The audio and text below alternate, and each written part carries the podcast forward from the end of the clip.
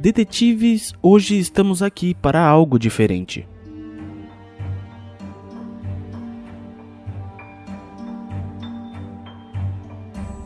Eu sei que vocês estão acostumados com casos densos, longos e pesados, mas hoje, se você reparar, não tivemos aquele aviso de gatilho no início e tampouco o episódio está classificado como conteúdo explícito.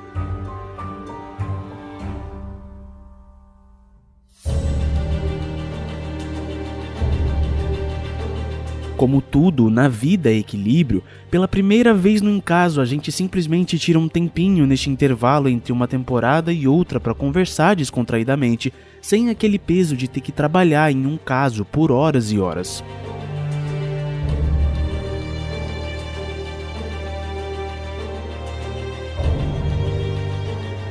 Assim, meu querido e minha querida, relaxa, porque hoje você não precisa pegar o seu caderno de anotação, muito menos o seu distintivo, somente precisando aumentar o volume do fone e vir comigo no primeiro episódio da nossa sala do café do Encaso.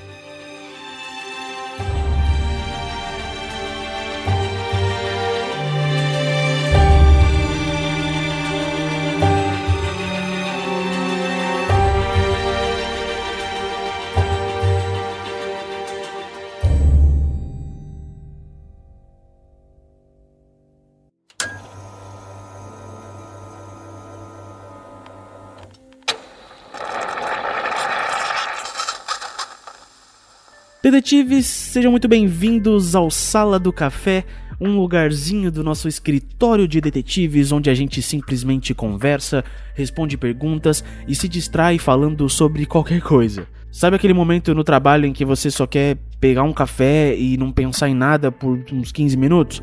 Pois bem, Aqui não é diferente e entre a última e a próxima temporada eu achei que seria legal a gente poder ter um momento descontraído, sabe? Para falar de qualquer coisa, desde true crime mesmo, né? Porque a, a gente ama, obviamente, até qualquer outro assunto do universo aí. Eu estava com saudade de aparecer por aqui, eu confesso, e essa foi uma das formas que eu encontrei da gente se falar enquanto a quinta temporada tá sendo finalizada com gosto e com muita, mas muita coisa legal que eu tenho certeza que vocês vão amar tipo, demais, sabe? E como vai funcionar a sala do café? Em determinado momento do mês passado, eu coloquei um stories no Instagram onde eu pedi para que vocês fizessem perguntas sobre qualquer assunto para mim, para que no futuro, num episódio de perguntas e respostas que poderia rolar, eu as respondesse. Esse momento chegou e eu tô muito feliz de verdade de estar aqui porque eu tava com muita saudade de gravar. Só lembrando de uma coisa antes da gente começar a responder as perguntas, se você não segue o Encaso lá nas redes sociais, você sabe que você tá sendo um detetive, mas muito muito, muito, mas muito errado, tá? Vamos lá, por favor, entra no seu Instagram aí e procure o arroba em.caso e aperta o botãozinho lá de seguir, por gentileza, porque, se, porque vamos, vamos, vamos parar de erro, né?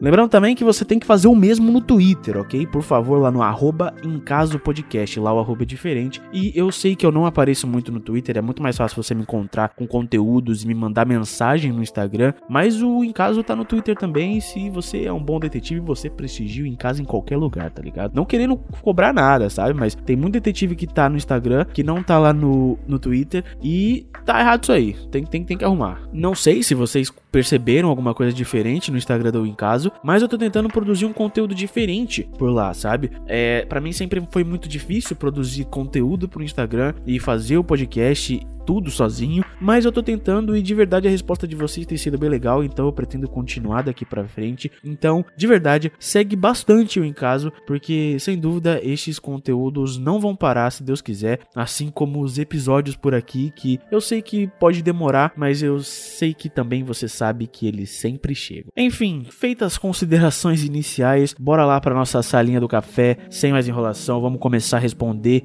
essas perguntas e bater um papo maneiro aqui no Sala do Café pela primeira vez. Olha que legal, inaugurando essa sala que vai ser tão utilizada no nosso escritório, que legal.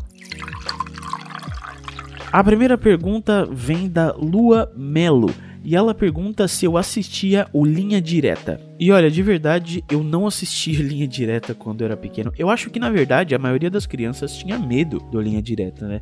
Uma vez conversando com a Isadora, nossa ilustradora, ela disse que sentia muito medo quando começava o Linha Direta na TV e ela tinha uma lembrança muito clara do episódio dos meninos da Candelária, né? Da chacina da Candelária. E ela disse que aquilo marcou muito ela e que ela não conseguia ver mais nada sobre o caso desde então, justamente por conta do Linha Direta. Então, esse programa eu tenho ciência de que ele foi marcante assim para as pessoas, que as pessoas gostavam de assistir, mas também meio amedrontador para as crianças mais novas daquela época, sabe? Eu nasci em 97 e eu pesquisei aqui rapidinho no computador e o Linha Direta pelo jeito acabou em 2007. Então, quando ele acabou, eu tinha 10 anos. Então, o interesse pelo true crime estava longe de começar, mas quando a gente começa a se interessar pelo true crime, é natural que chegar ao Linha Direta aconteça, sabe?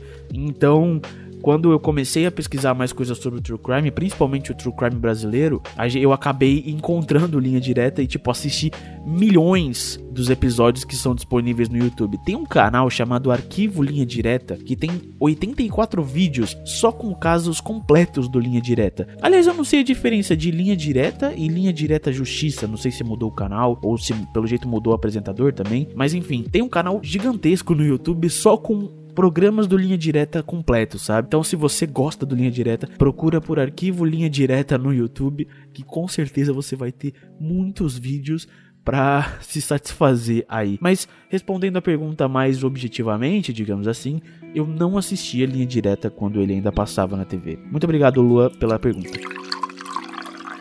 O Alex Rodrigues perguntou de onde surgiu o interesse de falar e pesquisar sobre o tema não falando sobre o interesse em true crime, assim, mas especificamente sobre o interesse de falar e pesquisar sobre isso, surgiu da ideia de que eu não encontrei podcasts em português falando sobre true crime e contando histórias no sentido de storytelling mesmo sobre crimes que aconteceram no país. Aí você pode pensar, poxa, mas o Encaso surgiu depois de tantos outros podcasts, né? Surgiu lá em 2020, ano passado, mas a ideia mesmo veio no início de 2019, final de 2018 sobre o podcast. Mas o Bruno aqui, inseguro consigo mesmo, achando que não era nada a ver e que não conseguiria fazer um podcast falando sobre isso ou conversando com as pessoas, engavetou o negócio. Então, eu só produzi o primeiro episódio do podcast, se eu não me engano, em setembro ou outubro de 2019, que foi o caso da Suzanne von Stoffen. Por mais que ela seja o terceiro da temporada, ele foi o primeiro roteiro que eu escrevi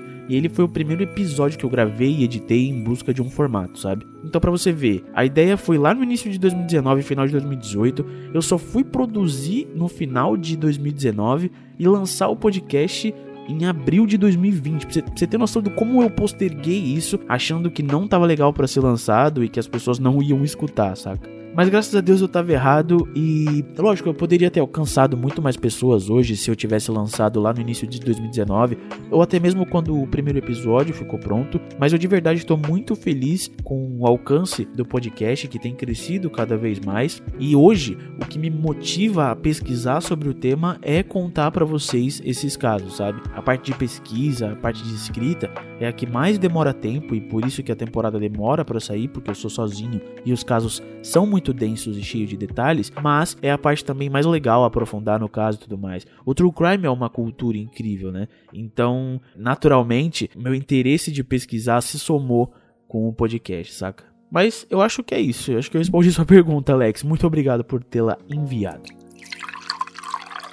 A nossa portuguesinha Liliana Gonçalves também mandou uma pergunta, olha só que legal. Ela fala: Oi Bruno, você conhece o caso Valentina de Portugal? Ele é muito triste. Liliana, minha querida, eu acabei de dar uma googlada aqui porque eu não conhecia esse caso, nunca nem tinha ouvido falar, para ser mais sincero, porque eu costumo pesquisar mais sobre o true crime nacional e ultimamente sobre os casos que mais chocaram, né, que mais ganharam repercussão, mas de verdade, só olhando a primeira matéria que eu encontrei sobre o caso, já mexeu muito comigo e me arrepiou dos pés à cabeça, porque pelo jeito dando uma resumida no que eu li, foi o pai dela que matou e ele torturou ela de diversas maneiras possíveis, inclusive com água quente fervendo, porque ele achava que a menina mantinha relações sexuais com amigos na escola, sendo que ela tinha 9 anos? É sério isso, cara? Eu de verdade fico triste lendo essas coisas sobre crianças, crimes em geral, sabe? Casos muito pesados assim. De verdade é muito difícil às vezes fazer podcast porque não tem como você se envolver de uma maneira parcial na história, sabe? Você quer contar a história de uma maneira imparcial, como em caso às vezes busca ser, na maioria das vezes inclusive, mas não tem como você simplesmente não se emocionar e não querer transparecer essa ideia que você tem de sentir o que aquela vítima tá passando, sabe? Aliás, o encaso é muito sobre passar para as pessoas que estão ouvindo o que as vítimas sentem naquele momento e até mesmo uma forma de talvez ouvindo como aconteceu com mínimos detalhes de evitar que isso também possa acontecer com você. Mas enfim, casos com crianças é, é triste porque elas não têm noção do que tá acontecendo, sabe? E principalmente quando envolve familiar, que é uma parada que você tem uma relação de confiança natural com a pessoa, né? Principalmente nessa idade tão pequenininha. É, olha, é de, é de arrepiar de verdade e de indignar, sabe? É, me conta depois como é que esse cara tá, tá, tá rolando aí a indignação com esse caso, como é que tá a recepção das pessoas com algo tão cruel. Eu imagino que deva ter ganhado uma repercussão imensa aí, e naturalmente, né? Porque foi igual ao caso da menina Nardone, que o próprio pai arremessando a filha pela janela, ou o caso Henry que tá rolando agora da mãe com o padrasto, sempre ganha uma repercussão muito grande. E a forma como essa menina morreu, meu Deus do céu. Enfim, muito triste realmente. Me conta depois o desenrolar desse caso, por favor, minha querida. Muito obrigado por ter mandado a sua pergunta e ter comparecido aqui.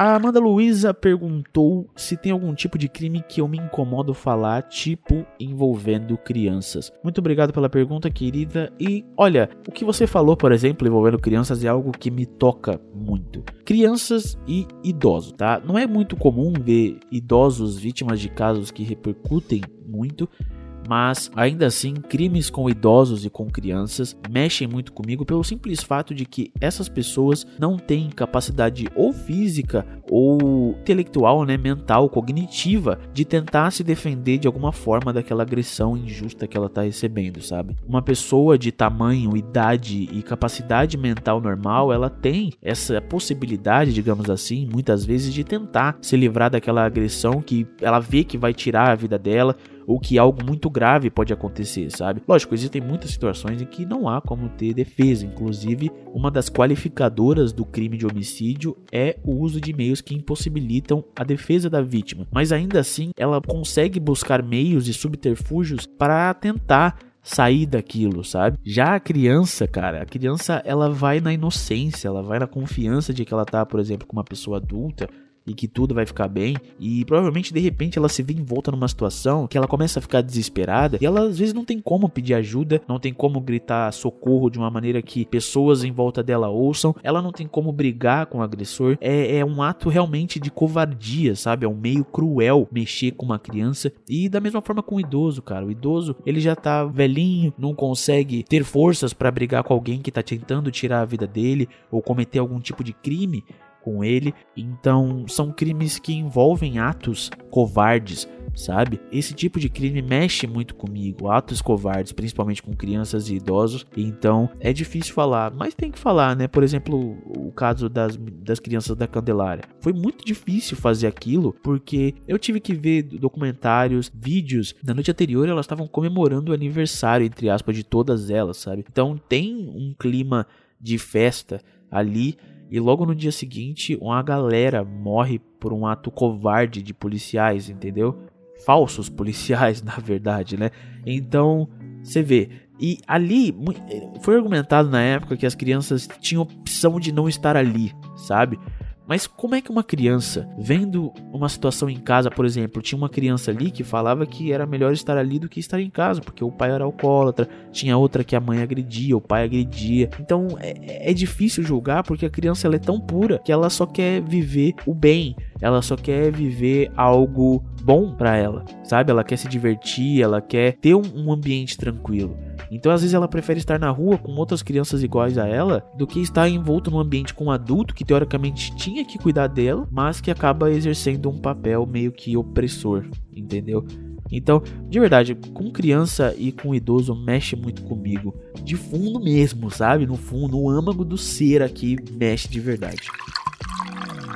O Gabriel perguntou qual o caso que mais me deu trabalho. E Gabriel, de coração, o caso que mais me deu trabalho ainda não foi lançado, de verdade. Porque assim, a cada temporada que passa, eu entendo que o encaso, ele é muito focado no detalhe do que aconteceu. E isso é necessário porque o objetivo do podcast, deste podcast em específico, é transportar o ouvinte para a cena do que tá rolando. Não importa se é um, sei lá, um jogo de futebol ou a cena propriamente dita do crime, entendeu? E para isso necessita muito, mas muito detalhe. E tem um caso em específico da, da, da próxima temporada que eu realmente quis colocar muito detalhe.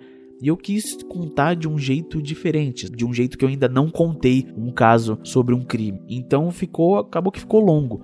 Mas dentre os casos já lançados, de verdade, foram dois que me deram um trabalho gigantesco de maneira igual, sabe? O primeiro foi o do Chico Mendes, porque por mais que a gente aprenda sobre ele na escola, a gente não aprende muito profundamente, então eu tive que pesquisar muito sobre a vida dele, sobre o contexto político da época em que ele vivia, o contexto da cidade dele que era minúscula que ele vivia, a, a cena que ele morreu em si também tive que pesquisar e ir atrás de saber como foi cada detalhe dos últimos minutos da vida dele. Então deu um trabalho imenso, imenso, imenso. Você não tem noção do quão foi trabalhoso, sabe? E o mesmo aconteceu com o caso do Vladimir Herzog, sabe? Tem todo o contexto da ditadura, o que estava acontecendo, como foi a vida dele em Londres, contrastada com o que estava acontecendo no Brasil, com os atos institucionais sendo colocados, né, até o AI-5, que deu a merda toda.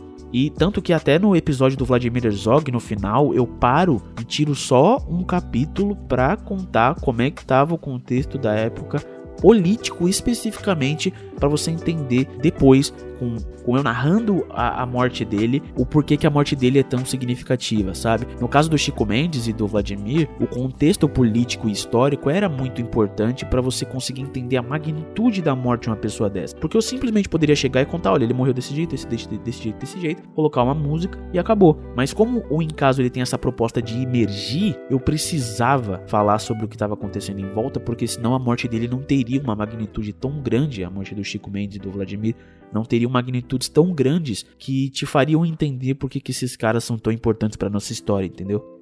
Mas é isso, o que mais deu trabalho foi o caso do Vladimir Herzog e do Chico Mendes, mas o que mais me deu trabalho de verdade é um da próxima temporada que eu não vou falar qual é ainda. Muito obrigado, Gabriel, pela pergunta enviada. A nossa ilustradora não quis ficar de fora desse rolê nessa salinha do café e quis mandar a sua pergunta também e perguntou qual o critério para eu selecionar os casos de uma temporada. Bom, Dora, depende. Por exemplo, a temporada 3 foi temática, a gente falou sobre racismo estrutural e até mesmo sobre desigualdade social. Então, eu procurei casos que fariam sentido nessa temática e que envolvessem tanto os casos antigos como novos, justamente para mostrar que o problema não vem de hoje. Mas quando é uma temporada, digamos assim, normal, em que não tem muita ligação entre um caso e outro, eu realmente tenho na minha cabeça os crimes que eu quero contar e sei os crimes que ainda não foram contados, sabe? E tem muito caso de repercussão criminal no Brasil. Então, a, a cada temporada a gente eu escolho aleatoriamente assim, que, que eu acho que vai ornar melhor estando numa temporada só, seis desses casos que eu sei que deram muita repercussão que ainda não foram contados na perspectiva do encaso, entendeu? Eu simplesmente não saio escolhendo aleatoriamente, ah, vai ser esse, esse, esse, acabou, porque eu tento buscar é, uma correlação entre eles. Não é muito bem a palavra, mas algo que eu sei que olhando vai ornar e fazer parte de um sentido maior, mas em suma, assim, é, o critério é casos que repercutiram no país e que chocaram de alguma maneira, como é a proposta do podcast. Obrigado, Dora, pela pergunta a irmã da Isadora Garcia, a Isabela Garcia, irmã gêmea dela, perguntou se foi muito difícil escolher o nome do podcast e, cara, a única coisa que eu sabia no exato instante posterior ao eu ter a ideia do podcast era o nome do Encaso. De coração, não me pergunte o porquê, mas nunca foi nenhum outro nome que não Encaso, sabe? Para mim não faz o menor sentido entendeu? Porque eu tive a ideia ali, falei, ah, eu quero criar um podcast de True Crime, podcast é algo que eu gosto muito, True Crime é algo que eu gosto muito, eu quero unir o útil ao agradável, e o nome vai ser Em Caso. Provavelmente deve envolver no meu subconsciente algo relacionado ao direito, porque eu tava começando a estagiar ali na época, e a palavra Em Caso é muito utilizada no meio do direito para se referir ao caso concreto, né?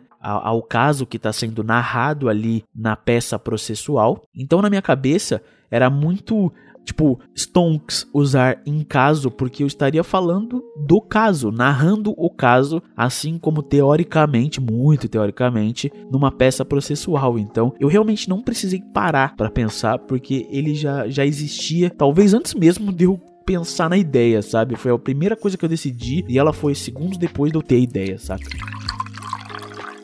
A também Isabela perguntou em que ano da faculdade eu estou, porque ela tem vontade de fazer direito e pediu para eu falar uns prós e contras. Olha, neste exato momento que este episódio está saindo, eu estou no nono período de 10. Então eu estou no último ano, no primeiro semestre do último ano da faculdade de direito. De verdade, ó, falando a minha experiência com o rolê, tá? Não não tem sido muito legal porque o último ano e o penúltimo ano também são bem caóticos, mas principalmente o último ano. Meu Deus, o último ano é bizarro, é bizarro porque envolve TCC, envolve você ter que pensar em OAB, envolve você ter que fazer as peças que a faculdade te pede, que no meu caso eu preciso fazer 16 peças para ser aprovado no semestre, isso acho que dá mais de duas por semana. Eu tenho que pensar em estágio, eu tenho que pensar em fazer horas complementares eu tenho que pensar em assistir a audiência, e no meu caso, eu tenho que pensar em escrever pro podcast, em gravar podcast, produzir podcast, editar o podcast. Você entendeu porque quando eu falo que eu não tenho tempo, eu realmente não tenho tempo? Porque a faculdade de direito exige muito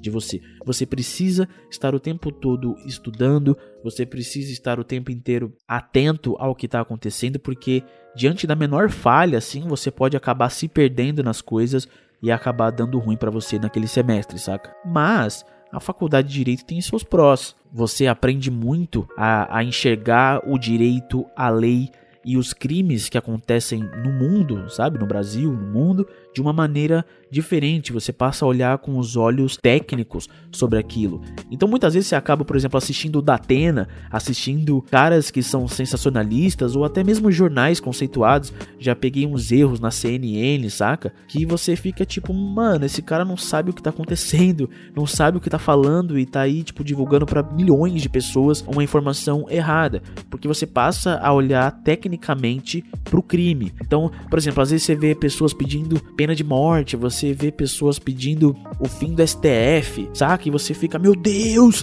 por quê? Por quê? Por quê? Entendeu? Então você acaba ganhando esse senso crítico criminal. Criminal não, né? Mas você acaba ganhando esse senso crítico legislativo de uma maneira que você consegue enxergar o porquê que as coisas são como são, entendeu?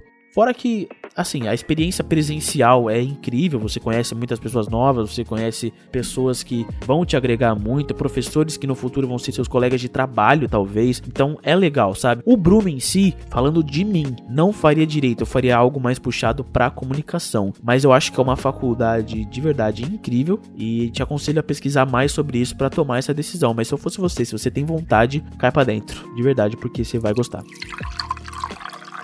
A Juliana me perguntou qual caso me chocou mais até agora. E Ju, de verdade, muitos casos mexem, né? Quase todos acabam mexendo porque eu acabo indo muito profundamente em todos eles, né? Mas de coração, o que mexe muito comigo é o João Pedro.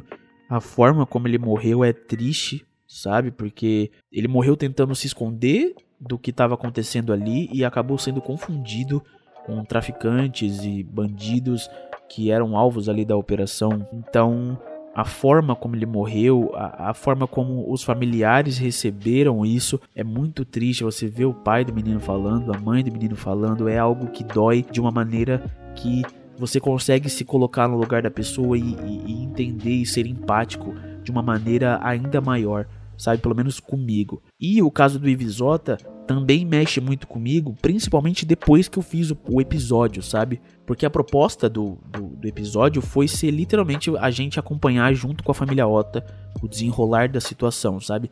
A gente passou também boa parte do, do episódio sob a ótica da polícia, mas eu não dava para vocês muitas informações porque eu queria que vocês descobrissem teoricamente junto com a família. Então, esse tipo de narrativa, eu ouvindo o podcast depois de pronto, eu falei: caraca, que doido deve ter sido para esse pai, né, que morreu, o senhor Ota e a senhora Ota, receber esse tipo de notícia, né? Você tem esperança de que ele vai voltar e de repente ele aparece embaixo de um berço concretado, entendeu? E a reação que eles têm quando recebem a notícia de ir para fora da casa, gritar e, e, realmente deixar rolar aquele sentimento de desespero, de perda, de dor, é algo muito intenso e também para mim não tem como você não olhar e não se compadecer e não ser empático com aquilo. Então eu acho que o caso do Ivisota e o do João Pedro são os que mais mexem comigo, mas tem muitos outros. Tem o Tim Lopes, cara. O Tim Lopes é um profissional que eu admiro muito. Me apaixonei pelo jornalismo no segundo, do segundo pro terceiro ano da faculdade e, e o Tim Lopes foi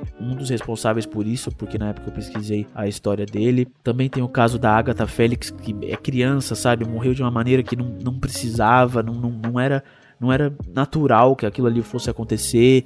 Então tem, tem muitos casos que eu já produzi que mexem muito comigo, mas eu acho que se eu fosse escolher dois, vai, seria o João Pedro e o Ivisota. Obrigado, Ju, pela pergunta. Abel Balbino perguntou se criassem um feriado, e foi gostei da sua pergunta de verdade, Bel. Se criassem um feriado em sua homenagem, o que as pessoas teriam que fazer nesse dia? E ela também perguntou qual é a melhor receita que eu sei preparar. Começando pelo fim, a melhor receita que eu sei preparar, de verdade eu não sou bom. Começa por aí, eu não sou bom de cozinha. Isso é triste, porque minha mãe e meu pai são excelentes num nível fora do comum fazendo comida, sabe? Eu fui muito privilegiado neste sentido. Mas eu mesmo não, não peguei o negócio ali para aprender, talvez. Não, não tenho esse, digamos, dom comigo. Cara, mas eu sei fazer um, uma panqueca legal, sei fazer um nhoque legal. Então, assim, tem umas paradas que eu sei fazer mas acho que se eu fosse escolher, seria a panqueca. A panqueca recheadinha é, é legal, é, sei fazer legal. Apesar de que não é nada complicado. Qualquer um consegue fazer de primeira e ficar excelente. Mas acho que é a melhor coisa que eu sei fazer.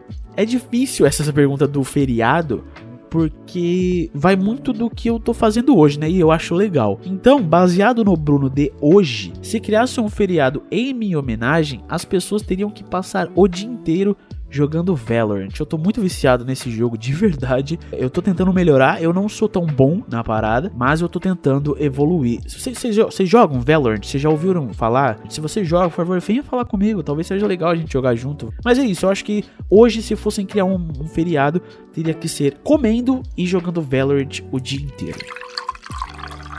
Alay Morales perguntou como é que nasceu a ideia de criar o podcast e como se sente quanto ao alcance que isso chegou. Como eu disse na outra pergunta, Alay, é, foi da ideia de que eu olhei o conteúdo disponível de True Crime em podcast, não encontrei vastas opções como a gente tem hoje, e eu, como sou um cara criativo, tudo que eu consumo eu, eu, eu penso já, caramba, eu conseguiria criar isso, sabe? Desde stream até YouTube, sabe? Então eu, eu, eu consumo muito uma coisa, eu já olho com olhares de tipo, cara caramba, eu conseguiria fazer algo legal para isso também. E com o podcast não foi diferente, sabe? Eu ouço podcast há muito tempo, mas quando é, começou a ter esse boom, eu falei, caramba, eu conseguiria produzir isso aqui, não é difícil para mim. Então, juntou tudo, sabe? O interesse no true crime, a, a falta de conteúdo vasto sobre o tema, a vontade de querer contar de um jeito diferente também influenciou, porque eu queria contar sobre a perspectiva interna do que tá rolando dentro da cena, com imersão com trilha sonora. Então, e eu não encontrava isso na época, né? O, o projeto Humanos faz muito isso, mas longe de mim ser um projeto Humanos, mas eu tento dar essa imersão que o projeto Humanos também dá, entendeu? É, é uma inspiração de verdade. O Ivan é um cara que me inspira demais. Então saiu desse conjunto de fatores. E quanto ao alcance que chegou, de verdade eu não esperava ter alcançado tantas pessoas assim e ter encontrado tantas pessoas legais nesse caminho, né? Nesse um ano que o podcast completou recentemente e eu de verdade anseio por alcançar mais e mais pessoas, mais e mais detetives pro podcast, sabe? Porque eu de verdade adoro conversar com vocês, por mais que ultimamente tem sido difícil responder todo mundo instantaneamente, logo que eu vejo a mensagem, por conta disso tudo que eu já falei da faculdade consumindo aí 29 horas do meu dia.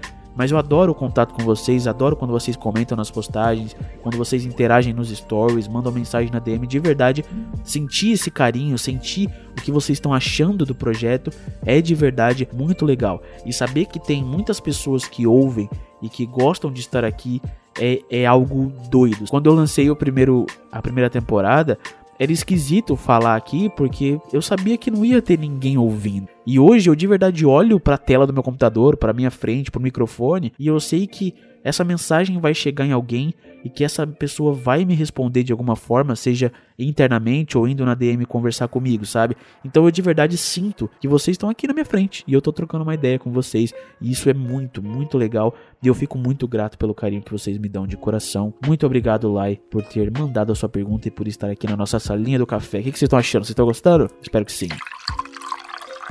A Dani Fernanda me perguntou qual foi o episódio que mais me emocionou, e eu acho que eu já respondi essa pergunta quando eu falei dos casos que mais me chocaram até agora. Mas de verdade, como eu disse, tem. Cara, o massacre do Carandiru é louco, velho. É, é, é, doido. Esse realmente emociona pela frieza com que aconteceram as coisas, pelos comentários que eu recebo hoje. De verdade, porque é, muitos vêm me falar que eu tô defendendo bandido e que todo mundo ali tinha que morrer e que aquilo ali era necessário e que matar 111 foi pouco. Nossa, vocês não têm noção do rolê que é receber mensagens sobre o Carandiru e sobre eu defendo bandido e blá blá blá blá blá blá blá blá, aquele papo todo chato. Mas cara, foi uma chacina, foi um massacre. Os caras não precisavam entrar daquele jeito para conter a rebelião. O negócio, quando eles viram que estava realmente pesado, já estava controlado desde o primeiro andar. Quando eles chegaram no segundo, já estava todo mundo sem roupa rendido. E o negócio continuou até o quinto, depois no pátio, com aquelas imagens fortíssimas que vocês viram. Então, assim, o caso do Carandiru me emociona muito porque dava para ser evitado, não precisava daquilo. O objetivo da entrada da polícia era conter a rebelião e ela se conteve, teoricamente, rapidamente. O resto, depois dali, foi barbárie, saca? Foi barbárie de pessoas com sangue nos olhos de fazer o mal entendeu? Então o Massacre do Carandiru é algo que me emociona justamente pelo fato de, de ser algo que, que dava para ter segurado. É uma página triste da nossa história que dava para não, não ter sido escrita, entendeu? De qualquer forma, Dani, muito obrigado pela sua pergunta também. A penúltima pergunta é da Rita e ela perguntou se eu posso mandar um beijo e designar ela como detetive. Olha, Rita, não tem como eu te designar detetive agora porque a gente tá de. Você já quer trabalhar. A gente tá na sala do café, tomando um cafezinho, comendo uma bolacha, comendo um salgadinho, trocando uma ideia e você quer tá, pensar em trabalho. Agora não é hora de trabalho, não. Agora é hora de trocar ideia, conversar, ficar de boa, relaxar, sentar no sofá, entendeu? Esquece, esquece distintivo, esquece caderno de anotação agora. O bagulho é ficar tranquilo, entendeu? Então eu não vou te designar como detetive agora, tá? Mas eu posso te mandar um beijo. Então, um beijo no seu coração, Rita. Muito obrigada por ter interagido e mandado a sua pergunta e por estar aqui, por mais que esteja pensando em trabalho. Esquece trabalho. A última pergunta é uma pergunta extensa, mas cara, de verdade eu adorei essa pergunta. Eu adorei, eu adorei, eu adorei, porque é algo que me questionam muito e que muitas vezes fazem com que as pessoas não ouçam o podcast. Então vamos lá. A Bárbara Correia perguntou, e ela falou assim na mensagem, né? Eu queria que você contasse mais ou menos como você organiza o volume de informações barra notícias para gerar o roteiro e em que momento você decide que compensa encaixar alguns recursos que romantizam algumas cenas, o que eu particularmente gosto porque parece que você viu a cena acontecer quando conta. Vamos lá, que eu até me ajeitei aqui na cadeira para responder essa pergunta porque ela é realmente muito importante. Gente, eu não invento nada do que tá nos episódios, ok? Tudo que tem nos episódios, desde a parte em que eu narro mais diretamente, desde a parte que eu romantizo mais o rolê, estão presentes nas minhas pesquisas e eu salvo por precaução todas as fontes que eu utilizo. Por exemplo, na próxima temporada, e já aconteceu em outras, no caso do Vladimir Herzog, por exemplo, no caso do, do Chico Mendes, em que, por exemplo, foram mais de 100 guias do Chrome, sem matérias, sem sites em que eu pesquiso, mais livros que eu li para contar a história com aquela profundidade que eu coloco, entendeu? Por isso que demora para sair uma temporada ou um episódio demora para vir. Vocês acham talvez que é algo simples, é só pesquisar e começar a escrever, mas não, para algo ser profundo, para algo ser detalhado, a pesquisa também precisa ser profunda e também precisa ser detalhada. Então, eu não tenho episódios com menos de 70, 50, 60 guias do Chrome abertas e livros. Eu tenho que ler livros, eu tenho que ver vídeos, documentários, sabe? Então eu consigo trazer essa imersão que você fala, que parece que eu vi a cena acontecer quando eu conto, porque eu de verdade pesquisei tanto e tão profundo que eu consigo ir e entender o que aconteceu. Porque às vezes a matéria jornalística ela não vai chegar e falar assim: olha, aconteceu desse jeito, desse jeito, desse jeito. A não ser que seja uma matéria jornalística que esteja contando o ponto de vista de uma das personagens narradas pela própria personagem. A personagem conta e a matéria jornalística expõe a informação. Mas na maioria esmagadora das vezes ela não vai acontecer, olha, nessa cena ou nesse momento aconteceu X coisa, a emoção era essa, o sentimento da galera era essa. Mas quando a gente olha o conjunto das coisas, a gente consegue entender o que aconteceu ali e mais do que isso, consegue entender o modo como as pessoas agiram para que aquele resultado que a gente conhece, aquele resultado final daquela atitude que aquela pessoa tomou fosse aquela, entendeu? Não sei se vocês conseguiram pegar, mas quando você aprofunda muito sobre algo, você consegue transportar a sua mente de fato para a cena. E com a minha mente transportada de fato na cena, eu consigo narrar e passar ela para o papel. Lógico, muitas pessoas, principalmente no caso do Ives Jota, já vieram me falar que houve uma romantização excessiva da reação dos pais quando eles receberam a notícia, ou com todo o rolê, e em diversos casos já me falaram que houve essa romantização excessiva. Mas cara, por exemplo, no caso do Ivisota, aquela cena de fato aconteceu. Ele saiu da casa, gritou de desespero e cedeu ali àquele luto que ele precisava começar a sentir. Então, Aquela cena, se você não entende que aquela cena precisa ser romantizada porque precisa passar uma emoção, como é que eu vou passar o que o pai do Ivisota sentiu naquele momento sem colocar uma trilha triste, sem falar palavras bonitas, sem dar detalhes das ações que ele tomou naquele momento? Você não vai conseguir entender a profundidade daquilo, entendeu? E em diversos outros casos, Há cenas, por exemplo, no caso do Vladimir Herzog, quando ele está sendo torturado e o outro preso, um outro jornalista, está ouvindo do lado de fora, precisa ser romantizada, porque se eu não romantizar, se eu não dramatizar, se eu não colocar uma trilha densa, profunda, que faça você refletir, você não entra na cena do crime, entendeu? Você não entra naquilo que eu quero te contar. E a proposta do caso é essa, sacou? Então, quando eu começo um caso, eu literalmente só paro para escrever depois que eu consigo escrever o caso sem sequer olhar as fontes, porque eu sei de verdade onde está cada coisa, dentre as milhões de guias do Chrome e do livro, e eu sei a forma como eu quero contar, o modo, sabe? Se eu quero começar contando o ponto de vista de alguém e depois passar para outro e depois juntar tudo. Então, quando eu começo a escrever, eu literalmente já sei onde está tudo, onde eu pego cada informação e muitas vezes eu sequer preciso olhar. E se você for ver nas pesquisas, eu escrevendo sem olhar bate, porque eu fui tão profundo naquilo que eu consigo transportar a minha mente para dentro do que aconteceu em cada rolezinho até chegar no ápice da história, entendeu? Então entenda, o caso ele não tem o objetivo de ser algo que eu chego aqui e conto o que aconteceu e dou minha opinião. Eu quero que o ouvinte chegue e aprofunde de um jeito que ele chore se precisar, que ele sinta alegria se precisar, que ele sinta tensão se precisar, que ele se assuste se precisar. Muita gente já veio me falar que gosta do susto, porque é o mesmo sentimento que provavelmente a vítima sentiu ali, tomando um tiro do nada ou ouvindo um barulho do nada, entendeu? Então eu quero que você esteja cada cena lá dentro e não simplesmente olhando de cima. E para isso demanda uma profundidade muito grande de pesquisa, sabe?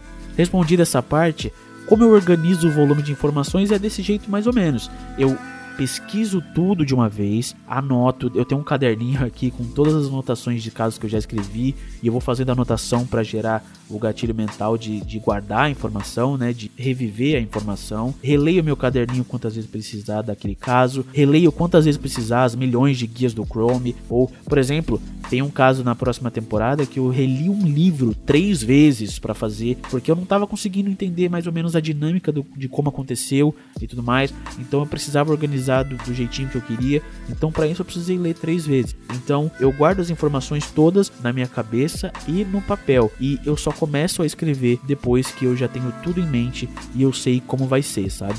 De verdade, Bárbara, muito obrigado por essa pergunta, foi interessantíssima e me abriu brechas para eu explicar o porquê que eu romantizo essas cenas e também explicar como é que eu organizo o, o em casa, né? Espero que eu tenha respondido de maneira satisfatória essa pergunta e que as pessoas que, sei lá, não gostam do em casa, mas por acaso estão ouvindo esse episódio até aqui, entendam o porquê que é necessário romantizar algumas cenas do podcast. Então, espero que esteja esclarecido.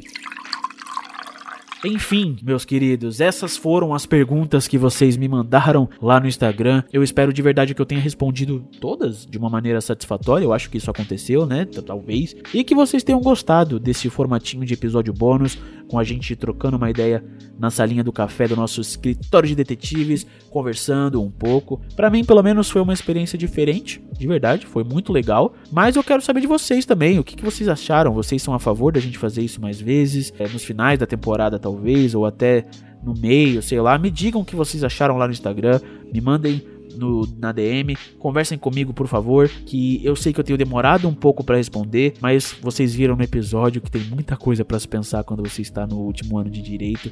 Então, é difícil às vezes parar um pouco do tempo para responder mensagem e para criar conteúdo para o Instagram, mas vocês sabem também que a resposta ela vem, não importa o tempo, ela vem, ok? Tem sido um caos completo, mas eu prometo que eu tô dando o meu melhor nisso. Muitos de vocês eu sei estão se perguntando quando a quinta temporada estreia, e eu só posso dizer que ela está vindo tá bom? Ela tá 90% pronta, finalizando alguns detalhes e algumas novidades, mas no formato do Encaso, para que uma temporada ela estreie, eu preciso que ela esteja 100% pronta. E especificamente nessa, essa regra ela vale por dois e no futuro vocês vão entender o porquê. Mas eu prometo de verdade que a próxima temporada vai ser a melhor do podcast, pelo menos na, minha opinião, né? Vocês podem não achar, mas eu acho que vai ficar muito legal. Então, tá ficando incrível e eu de verdade espero que vocês não me abandonem enquanto ela não chega ok? Sejam pacientes que eu prometo entregar um bom conteúdo para vocês no fim de tudo. Mas é isso, meus queridos, meu tempinho aqui na sala do café acabou, né? Eu preciso voltar para trabalhar na próxima temporada, porque casos não se criam sozinhos. Melhor, caso, oh meu Deus, falei errado. Falei, falei errado. Os casos se criam sozinhos, mas os podcasts não, os episódios não. Então eu preciso sair da salinha para resolver as questões da próxima temporada, mas vocês podem ficar aí trocando ideia, não tem problema, meus amados e queridos detetives. Então, um grande beijo no coração de vocês e eu vejo vocês na quinta temporada. Um abraço, até mais!